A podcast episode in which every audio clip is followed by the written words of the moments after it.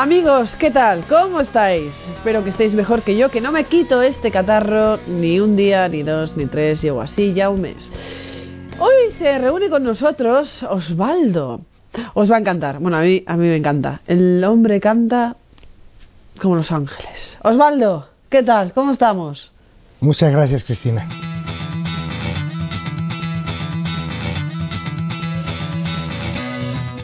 Bueno, Osvaldo, vamos a ver, vamos a meternos un poco en materia. A ver, yo quisiera que nos contaras un poco tu testimonio, ¿no? Porque, jo, eh, a ver, la música engancha a los jóvenes, pero los testimonios también, estoy segura. Cuéntanos un poco tu cambio de agujas. Pues muchas gracias. Pues mira, pues, eh, soy mexicano y mi padre cubano, mi madre mexicana, una mezcla ahí de, de, de, cosas que va uno creciendo con eso. Y bueno, mi familia eh, católica y siempre me inculcaron la, la fe. Me inculcaron la fe, e incluso estudié en un colegio marista.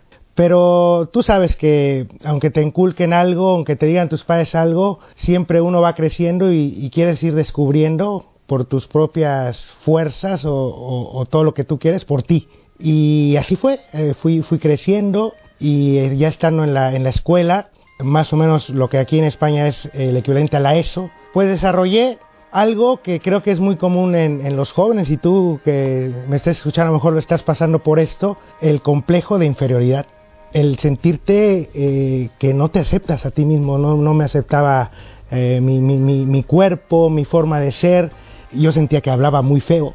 Y a lo mejor sigo hablando feo, pero ya no lo siento así, pero, pero era algo, algo que, que a mí eh, se me desarrolló mucho, sufría en silencio demasiado por esto de del, complejo de inferioridad porque no podía ni verme al espejo. Y llegaba a la escuela y sabía que si veía a alguien, a alguno de mis compañeros riéndose, pensaba que se reían de mí. Y eso hizo que yo me volviera, entre comillas, un poco malo con mis compañeros porque decía, antes de que a mí me agredan, los agredo yo. Y me convertí en alguien que le puso motes a todos. A todo el salón le poníamos, yo mi apellido es Mazorra. Entonces, si tú ves Mazorra, eh, ya parece como un mote, no es un apellido normal. Pero siempre yo veía a alguien que se reía y decía, se ríen de mí, y iba a por él. Y le ponía, incluso han pasado, ha, pasado el tiempo y, ese mote se ha quedado en, eh, en, en los amigos, ¿no? Pero ese, esa fue una de mis etapas eh, más duras para mí, porque sí, sí realmente que sufría, pero no lo demostraba, no lo demostraba mucho ante, ante las personas, pero cuando tú cierras eh, la puerta de tu, de tu dormitorio donde te encuentras solo, sí que te encuentras con ese, con ese Osvaldo que, que no quieres que nadie sepa, ¿no? Osvaldo, ¿cómo, ¿cómo vivías esos momentos de, de, soledad, de encerrarte en ti mismo? De... Incluso cuando te encerrabas, ¿también te encerrabas sin Dios? ¿Estabas sin Él? No, no, no tanto me revelaba con Dios, porque le tenía yo ese respeto por lo que mis padres siempre hablaban de Él. Pero ahora lo veo, ¿no? Pero el revelarte, pero si sí te revelas contra Dios cuando te revelas contra mí, contra ti mismo, porque yo no me soportaba. Es que terminaba agotado por eso, por, por tener tantas máscaras, tanta, tantas cosas que, que uno tiene, que llegas a tu habitación y te las quieres quitar, y es que ya no se te quitan. O sea, te empiezas a creer una historia eh, de que tú eres así afuera, con tus compañeros, eres así con tu familia, y, tal como eres, quisieras olvidarte de ellos, pero, pero, pero es que no puedes. Y era, y era un sufrimiento. Realmente cuando yo llegaba a dormir a la casa, a la casa que terminaba tan agotado y después pues no he hecho tanto. O sea, he jugado eso, pero era ese, ese mantener una personalidad de alguien que no eres. Osvaldo, ¿en qué concretarías más quizás esa rebeldía? ¿En tus actos? ¿En tus palabras? ¿En tu actitud con la gente? ¿Cómo concretarías más esa rebeldía? ¿Cómo se manifestaba? Bueno, yo creo que sí, mucho en, en, en, en la ropa. En la ropa sí trataba yo, fíjate, de, de buscar siempre ropa de marca o sea, siempre se me desarrolló eso de, de buscar tener ropa, ropa que, que, no, que no me gustara, pero que tuviera eh, esa, ese, el logotipo de esa marca que, que, que, me daba a mí seguridad. y, que costaba una pasta y que mis padres no tenían para comprármela, pero yo buscaba la manera siempre de, hacer algo y, eso, era, eso era una de las cosas que me gustaba siempre estar, estar bien, aunque no me gustara lo que me ponía. Vale, ¿y cómo se vive esto de cara de cara a los demás, ¿no? Porque entiendo que con esta trayectoria católica familiar tendrías que estar en una parroquia o estabas en una parroquia. ¿Cómo, cómo vivías esto socialmente? ¿Cómo, ¿Cómo se mantiene este, este ponerte la máscara, esta rebeldía, este ser otra persona de cara a Dios? De cara bueno, vivirlo, vivirlo ya sí, tal cual, es que a veces no se da uno ni cuenta, ni, ni, ni, ni qué está pasando a, tu alrededor. Pero cuando yo empecé a, a toparme o a encontrarme con gente que iba a la iglesia, que iba a la iglesia, jóvenes de, de mi edad y que me decían, mira Osvaldo, es que hay, hay un Dios que no le importa lo que, lo que, lo que, lo que has sido, lo que es, sino que te ama tal y como eres. Y eso a mí me molestaba que me, que me lo dijera, pero empezó esa curiosidad, a ver, a ver si de, si de verdad podía yo encontrar a alguien que le interesara tal y como era. Que lo sabía que eran mis padres, pero ahí están, los padres se convierten en tus mejores amigos y después en tus peores enemigos, porque te conocen. Entonces, tú buscas la manera de evadirlos. Pero cuando te lo dice alguien de, tu edad o alguien que no le tiene esta confianza, eh, te brinca un poco. Entonces yo ahí fue donde empecé un poco a retar a, a, Dios a mi forma. Para decirle, yo me acuerdo que una vez eh, iba por la calle y alguien me dijo, Osvaldo, Dios te ama. Me gustó y no me gustó. Porque llegué a mi, a mi cuarto eh, y me acuerdo que, que dije unas palabras que, que me impactaron, porque dije, ¿por qué? ¿Por qué hay un hombre muerto en la cabecera de mi cuarto? ¿Por qué hay un hombre muerto en el, en el centro de una iglesia? ¿Por qué hay un hombre muerto que traemos colgando en los cuellos? Y empecé yo así, y de repente no, no, no aguanté como, como, como esas, esas cosas que yo estaba diciendo y me salí. Y me volví a encontrar otra persona que me dijo, Osvaldo, esa persona que tú le tienes miedo, dio la vida por ti y por mí. Y para que tengas una vida y en abundancia. De esos flechazos que Dios te va mandando a través de, las personas. Y así empezó ya un poco esa relación con, con ese Dios creador. Osvaldo, ¿cómo se empiezan a dar estos pasos? Eh, te imagino en el interior de tu habitación, solo, con, digo mismo, con Dios, con unos libros. Quizás eran unos jóvenes que te invitaban a ir con ellos a la parroquia. Entro en un coro. Ah me invitan a eh, entro en un coro yo fui el que lo busqué y decía yo que cuando entré a, hablar con el director del coro dije cómo puedo entrar a audiciones y me dijo si le cantas a Dios de corazón bienvenido quién te dice así o sea nadie te, dice así tan fácil entra y más en, algo artístico no que todo el mundo busca la perfección y que entre alguien que no ni te conoce ni y eso me llamó la atención. Entro al coro, empiezo a convivir con ellos, veo, veo que, que tenían una sana diversión, que eran diferentes a, a mis compañeros, no porque mis compañeros fueran malos, sino que porque muchas veces tú haces lo que hacen los demás.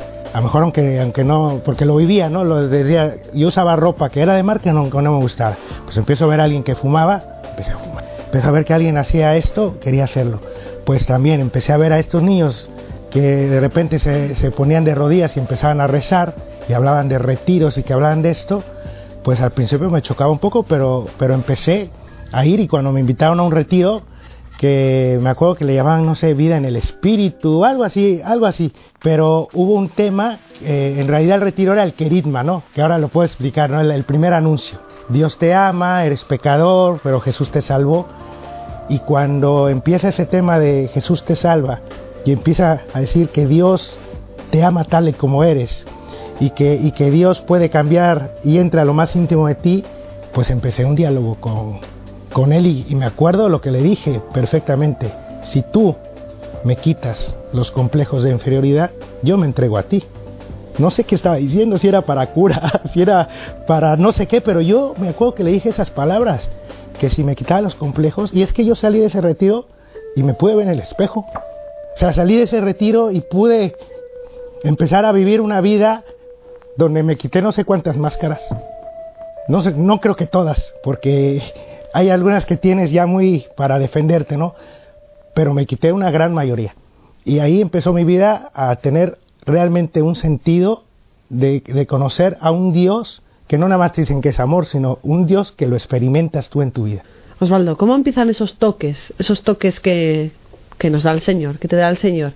¿Cómo, ¿Cómo manifiestas tú el que te quitas las caretas, el que, a ver, el que empiezas a ser realmente del Señor? Que empieza a cumplir. yo siempre he dicho, una vez escuché la palabra de Dios que, que me la aprendí perfectamente, Apocalipsis 3:20. Mira que estoy a la puerta y llamo. Si me abres, entraré. Yo dije, conmigo, creo que no tocas.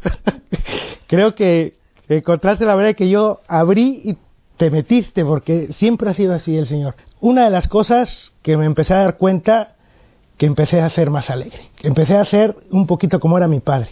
Mi padre, como decía, era cubano. Siempre él vivió sin su familia, llegó a México y no, vivió, no volvió a ver a su familia y nunca lo vi llorar. Pero no por llorar por lo machista, es que siempre sonreía. Siempre sonreía y yo decía, me gustaría ser como mi padre. Pero, pero no, no, no, no lo era así. Y una de las primeras cosas que yo empecé a ver, ese cambio eh, de Dios en mí, que empecé a, a ser un poco más alegre, cariñoso, hablaba con las personas. Y a pesar de que decía, oh, no lo tengo que hacer porque me van a dañar. Si tú muestras tu, tu lado bueno, te dañan. Pero empecé a, a, vi como Dios empezó a vencerme, a vencerme y a vencerme. Y los demás entiendo que lo notaban en ti, entiendo que notaban este cambio de, bueno, ya no vestías con la ropa de marca, pero notaban este cambio de actitud, este, este Osvaldo nuevo, este Osvaldo tocado por el Señor. ¿En qué, en qué se manifestaba? ¿Sabes cómo? Que ahora sí se burlaban de mí. Vaya. Y, y yo ya no me defendía. me seguían diciendo lo que yo tanto le tenía miedo, Ahora ya no era de que me imaginaba que se reían de mí, ahora se reían de mí, porque me empezaban a decir, bueno, no sé aquí la palabra que se estila en España, pero mocho, quiere decir eh, eh, alguien que está todo el tiempo en la iglesia, ¿no? Entonces me empezaban a... ¿Beato? Beato, este, ahí viene el santito, a ver, pues cosas de esas que, que, que, que sí molestan, ¿no? Pero a mí ya no me molestaban. Yo dije, algo está pasando porque ya no reaccionas y, y así empezó. Eh, Osvaldo, ¿cómo, ¿cómo crees que el Señor se fue sirviendo de ti? ¿Cómo crees que se fue transformando esa persona? ¿Tú te ibas alimentando quizás del coro, de la Eucaristía? Sí, bueno, ya el coro era parte de, de, de un apostolado de, de, varias cosas que había, pero entré en una comunidad de vida cristiana en, en la parroquia y ya empezaba a ir a, a, retiros, a, empecé a, servir en retiros, empezaron a dar cursos de, evangelización, eh, formas de cómo, de cómo hablar de Dios, como lo que le llaman apologética, cómo defender tu fe, pues me empecé a, a llenar de muchas cosas, pero es que ya estaba yo integrado, eh, ya empezó a ser mi vida, eh, la, la, comunidad, y, y, empecé a, a, conocer cada vez más a Dios. ¿Cómo, ¿Cómo nace ese gusto por la música? ¿Cómo crees que se sirve Dios de tu don por la música? ¿Cómo nace eso? Bueno, surge de, de, una forma especial cuando de esto del coro, cuando yo entro, pues quiero aprender un poco guitarra y, y compuse una canción, una pequeñita canción. Y, y, gana esa canción, la mandan mis amigos sin avisarme y, y, el premio era estar con Juan Pablo II, el Papa de los, jóvenes. Y ahí viene ese momento que, que, tengo un encuentro con Juan Pablo II. En ese tiempo yo tenía el pelo afro y, y Juan Pablo II me toca eh, el, el, el, cabello y yo siento ahí algo muy caliente en mi garganta y después regreso a mi casa y cuando yo toco una guitarra, agarro la guitarra, empiezo a ver que, que tocaba varias notas sin tomar clases de guitarra y dices, ¿pero qué, pero qué es esto? El primero en sorprenderse es uno. Empecé a tocar, después cuando canté la primera canción que recuerda a Dios está aquí, tan cierto como era, la canto y siento que, que esa voz no era la mía.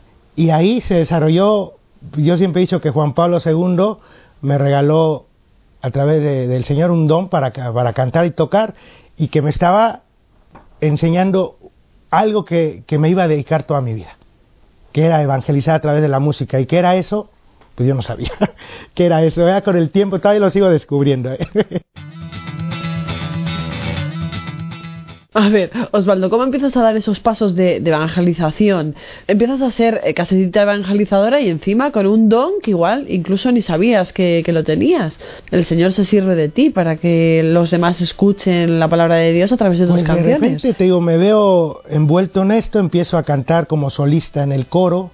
Eh, y después eh, con el sacerdote que, que, se da cuenta que sucedía algo cuando, cuando cantaba, me decía Osvaldo, mira, me empezaba a decir, mira, esto es así, que no, no te creas que eres un artista.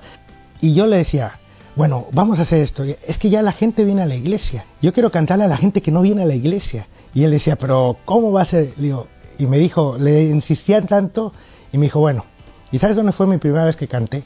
En un, bueno, no sé cómo le llamen aquí en España, pero tú me dirás, pero en un manicomio. Así. ¿Ah, Tal cual. Sí. Mi primera vez cantando música evangelizadora fue con, en un manicomio con gente enferma. Y empecé, y ahí me llevó. Y dije, yo creo que a este lo traigo aquí y se le va a olvidar eso de que quiera salir a cantar a otros lados que no sea la iglesia.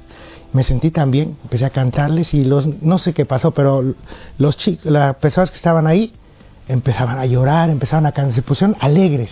Después me pidieron una canción que decían pollito con papas, pollito con papas, y de repente se me viene una canción que decía pollito con papas, que existía, pero yo no la había escuchado, o sea, no que la compuse yo en ese momento, se me vino y le canté y con eso se pusieron a bailar, fue algo impresionante. El sacerdote lo vio y cuando salimos del manicomio me dijo, me dio la bendición, me dijo, te lanzo como misionero. Y así empezó. ¿Y cómo, cómo es tu labor como, como misionero? Porque, a ver, entiendo que estás casado, tu mujer te acompaña, tu mujer va contigo. ¿Qué haces? ¿Cómo es esa labor? Mi mujer es una valiente. Es una valiente. La verdad que, que ahí es donde yo veo que Dios me ha, me ha llamado a esto. Porque yo jamás, no, nunca, me planteé alguna vez ser religioso. Pero, pero no, creía que no. Sacerdote, porque uno no, uno cree que para servir a Dios también eh, tiene que ser uno religioso, religiosa, sacerdote. Como, como laico es difícil pensar lo que puedas servir a Dios. Y viéndola a ella, verla cómo se siente feliz, yo siempre le digo, ahora tú me das dos vueltas. Ahora yo soy el que dudo más a veces de esta vida, porque nunca, nunca nos hemos dicho que somos misioneros. Creo que esa palabra a mí me, nos queda muy grande. Que yo ubico ya ahora, después de tantos años, veo al misionero, el que está en la África, o el que está, en los, el que está con los pobres, tipo Francisco de Asís, Madre Teresa de Calcuta. Digo, para mí esos sí son misioneros. Entonces, para mí decirme misionero eh, me cuesta trabajo. Pero sí que estamos, viviendo una, una, vocación ahora aquí en España de, de entrega total y que, y que cuesta cuesta muchísimo trabajo despertarte y decir, ¿ahora qué sigue, Señor? Que ya no está en los planes decir, ah, voy a hacer esto, voy a hacer el otro, eh, programar tu, tu vida y que tú lo puedes hacer, pero que tu pareja, tu esposa, lo haga, eso sí que es de Dios. Porque yo no sabría cómo enseñarle. Yo no sabría cómo decirle, oye, despiértate y, y pon las antenas para que el Espíritu Santo te diga lo que hay que hacer hoy. Eso ¿Cómo lo dices? Si uno no lo entiende, que lo entienda otra persona, pero cuando ella se despierta y está pensando lo mismo, ahora dile a mi esposo que prenda las antenas para ver qué, es hoy, eso es nuestra vida de, a partir de ahora. Osvaldo, ¿cómo es esta labor de evangelización a través de la música? ¿Cómo se concreta? Quisiera que nos explicaras un poco más, ¿no? Porque si estáis tu mujer y tú juntos en todo esto, Estáis, entiendo que los dos a una, estáis en el Señor. ¿Cómo el Señor se manifiesta a través de, de este don? ¿Cómo es esta labor de... ¿Cómo te sientes tu apóstol? Bueno, pues ahora nos ha dado un, un, apostolado muy concreto en este momento que así creemos, que es la música. Que pues a través de esta, de esta guitarra tan, tan sencilla y bonita y con las actitudes que, que Él nos ha dado para, para cantar, para tocar, pues estamos haciendo una, una labor aquí en España muy, muy, muy especial. Te decía que yo antes buscaba querer cantar afuera Y es que ahora cantamos adentro del templo. Y ahora cantamos con la luz apagada y, nada más se ve el Santísimo. Ahora no estamos con un eh, sentados eh, que la gente nos vea, sino que la gente ni se da cuenta que, que, estamos cantando en directo. Y eso ha sido un apostolado que a nosotros nos ha llenado el corazón. Porque ahora yo pensaba, pensaba antes de pequeño que cuando entras a la iglesia es porque eres bueno. Y ahora entras a la iglesia porque, porque sabes que, que, no eres tan buena persona y que vas a pedir ayuda. Y que cuando él está de rodillas es porque reconoce que no es tan bueno. Ahora entiendo que cantar adentro de la iglesia tiene un sentido tan grande que por eso ahora el Señor me ha mandado ahí junto con mi esposa y a veces, como estamos sentados hasta adelante, no sabemos si hay mil personas o hay una. No solemos voltear. Cuando a veces hemos volteado, sí nos hemos tomado que a veces hay tres personas y que has cantado con la misma intensidad con la que cantarías para un auditorio lleno. Entonces ahí te das cuenta que ya no, ahí nos dimos cuenta que el Señor te hace que le cantes a Él y Él es el que regresa a lo demás. Pues nada, no sé, me encantaría que, que como salida expresaras qué es Dios para ti, y bueno, no sé si lo quieres expresar incluso con, con la guitarra, cantándonos algo. Muy bien, Cristina, pues le repetiría las palabras que yo escuché de Juan Pablo II. Joven, ¿cómo es posible que te sientas cansado y decir ya voy de vuelta sin llegar todavía a ningún lado? Siempre dicen que, que el joven es el futuro pero no, no es el futuro, es el presente. Así que tú que te sientas cansado, que te sientas que, no vales para nada, o que te sientes que eres lo máximo, porque también hay algo que se llama complejo de, superioridad, que sepas que, que, el Señor te está buscando y que te está esperando con los brazos abiertos, así sea en el un minuto uno de tu vida o hasta el último minuto. Lo único que te puedo decir, joven, es que tengas calma, porque Dios tiene su tiempo para ti y sé que tú lo encontrarás. Ten calma contigo mismo y mira dónde vas. Espera un minuto, piensa bien lo que harás. En medio de tormenta es duro el navegar y una mala decisión te puede caro costar. No sea un mal momento el que haga fracasar. Tener a alguien en contra es bueno para pensar. La vida está llena de cosas a enfrentar pero aún así es muy bella y hay que caminar hacia adelante sin ver atrás, vivir cada día y nada más. Y lo que venga, lo forjarás. Tú tienes la llave abres o cerrarás.